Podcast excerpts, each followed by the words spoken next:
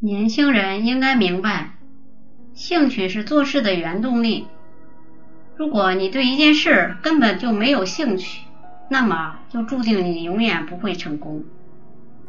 生活中，常有人看到社会上某个项目比较火爆，就迫不及待的也去做，完全不理会自己对此是不是真的感兴趣。这样下去，很可能会中途折损。生活中，每个人都有自己的特长，都有自己的兴趣爱好，但是一个成功的关键。除了与自己能吃苦、肯钻研、锲而不舍的热情和努力相关外，大多时候便是来自于自身对于某事情的热情和兴趣。美国工业巨子卡耐基创造的财富，至今尚没有人能企及。提到他的成功，许多人都为之钦佩不已。卡耐基从小跟着父母从苏格兰移居美国，一上岸就当童工，时年十三岁。他第一个工作在纺织厂里，一天十二个小时，一周六天，周薪一点二美元。他成为世界首富后回忆说：“我挣的钱。”早已以百万计了，但是没有任何一笔钱能比第一周那一点二美元给我更大的幸福。在干了十二个小时后，他还拖着疲惫之躯去上夜校。十五岁时，他终于有了另一个机会，给匹兹堡的一家电报公司当报童。也就是挨家挨户的送电报，他将此视为天赐良机，义无反顾的接受了。报童是典型的跑腿族，看起来无足轻重，但卡内基不这么看。当然，报童的工作一周二点五美元，收入翻番，但这不是他要追求的东西。用现在的话来说，他看中这是个白领工作，属于信息高科技的行业。在一八五零年，电报就相当于今日的互联网。那时用电报的多是公司企业，跑跑腿儿看似很下层，但聪明的卡耐基发现，匹兹堡的商业信息。就捏在他手上，哪家总是从哪里收发电报，哪家生意兴隆，商业网络怎么运行，他一清二楚。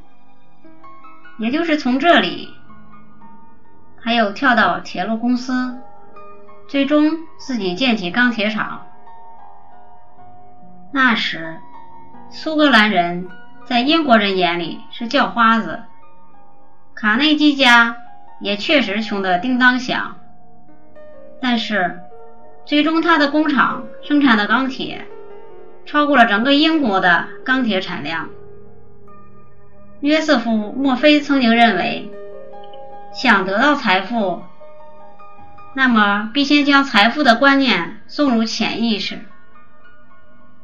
不论何时何地，只有当你心中。充满了积累财富的热情态度时，财富才会源源不断的流进你的钱包里。另外，一个人如果能根据自己的爱好去选择致富之路，他的主动性就会得到很好的发挥，也更容易成功。在一次巴菲特与中国大学生的对话中。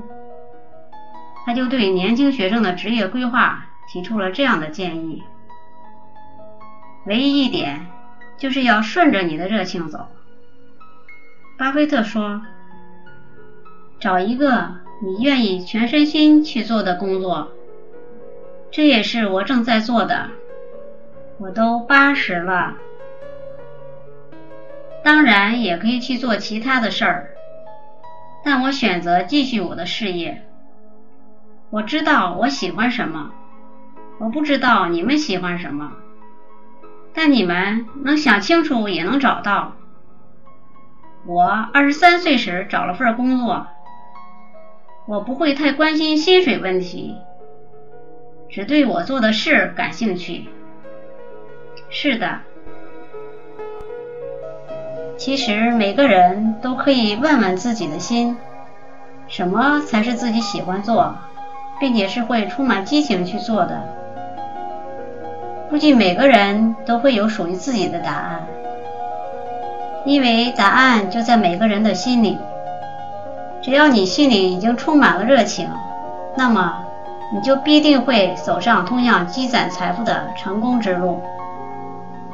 在美国，有一叫雷克洛的人，他出生的那年，恰逢西部淘金热结束，一个本来可以发大财的时代与他擦肩而过。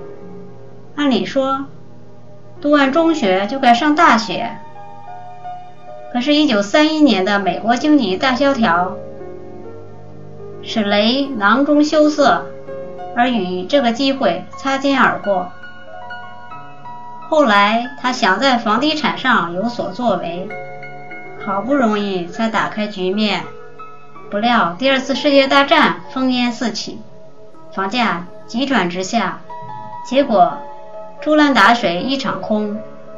为了谋生，他到处求职，曾做过急救车司机。钢琴演奏演员和搅拌器推销员，就这样，几十年来低谷、逆境和不幸伴随着雷克洛，命运一直在捉弄他。尽管屡遭挫折，但雷洛克热情不减，执着追求。一九五五年，在外面闯荡了半辈子的他回到老家。卖掉家里少得可怜的一份产业。这时，雷洛克发现迪克麦当劳开办的汽车餐厅十分红火。经过一段时间的观察，他确认这种行业很有发展前途。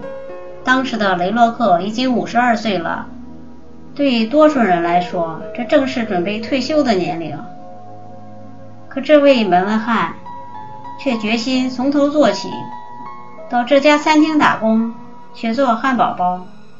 麦氏兄弟的餐厅转让时，毫不犹豫地借债二百七十万美元将其买下。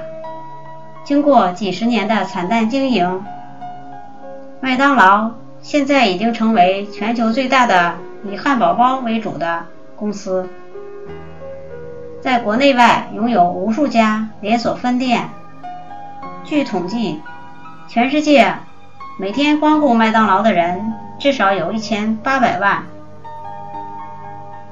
雷克洛被称为“汉堡包王”，生活处处充满了磨难，关键在于人的心理是否承受得起。无论身处何种境地，只要有热情、有眼光、有勇气。起步永远不晚，成功就在脚下。时下很多人都习惯盲目的跟随别人，看到别人开饭店生意兴隆，自己就去开饭店；看到别人搞房地产发了家，自己也赶紧去注册了一家房地产公司，却很少考虑到自己的特长和兴趣。不明白自己到底能干什么，喜欢干什么，结果赔了钱还抱怨自己时运不济。世界上有千千万万行，每一行都有人取得成功，但是并不是每一行都适合你。选择适合自己的，同时自己能够充满热情并且感兴趣的去做，这是成功的最基本条件。所以，年轻人在做决策的时候。一定要记住，要积累财富。只有先热爱财富，才能全身心的投入。